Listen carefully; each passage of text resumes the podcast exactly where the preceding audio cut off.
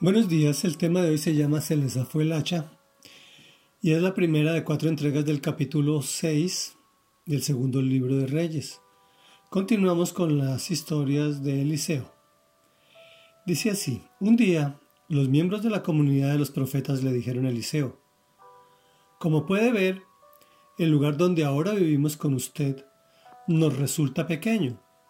Es mejor que vayamos al Jordán Allí podremos conseguir madera y construir un albergue. Bien, vayan, respondió Eliseo. Pero uno de ellos le pidió, acompañe usted por favor a sus servidores. Eliseo consistió en acompañarlos y cuando llegaron al Jordán empezaron a cortar árboles.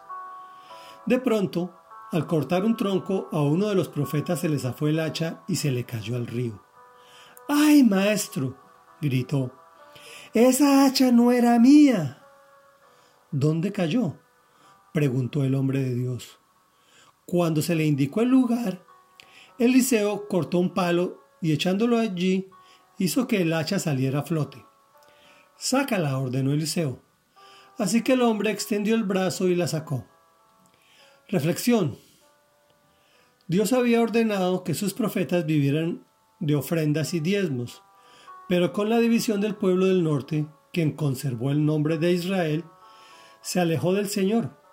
Construyeron ídolos y asumieron la identidad espiritual de sus vecinos, todo lo contrario de lo que Dios les había dicho. Esto había sido claramente expuesto por Dios, que no lo hicieran. Luego los profetas del Señor, con sus altos estándares de moralidad, habían sido descuidados por sus autoridades y su pueblo. El resultado era que estaban subyugados por sus vecinos al punto que no les permitían tener herreros y sus herramientas de arado tenían que adquirirlas con estos. Luego, un hacha era bastante costosa. En este contexto, los profetas le dicen a Eliseo que el lugar donde viven es pequeño. Le piden que los acompañe a la labor del talado. ¿Le pides a Dios que te acompañe a tu trabajo?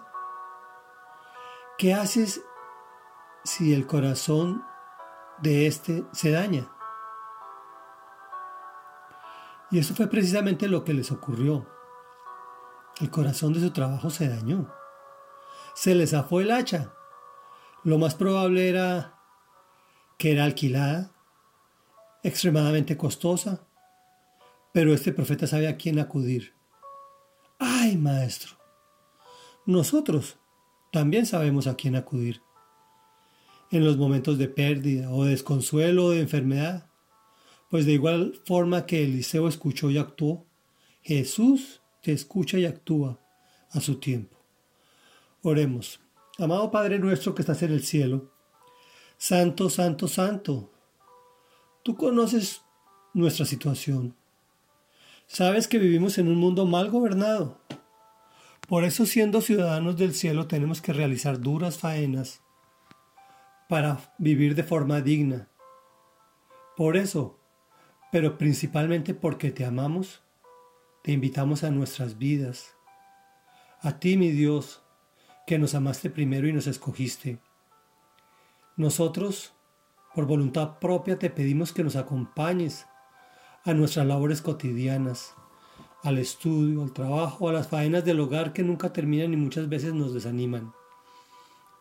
Necesitamos que como Eliseo transformó los componentes físicos del hacha para que flotara, cambies nuestros corazones de piedra por corazones de carne, que puedan flotar en tu amor, tu perdón, tu misericordia y tu gracia. En fin, en todo tu ser. Te lo pedimos en el nombre de Jesús. Amén y amén.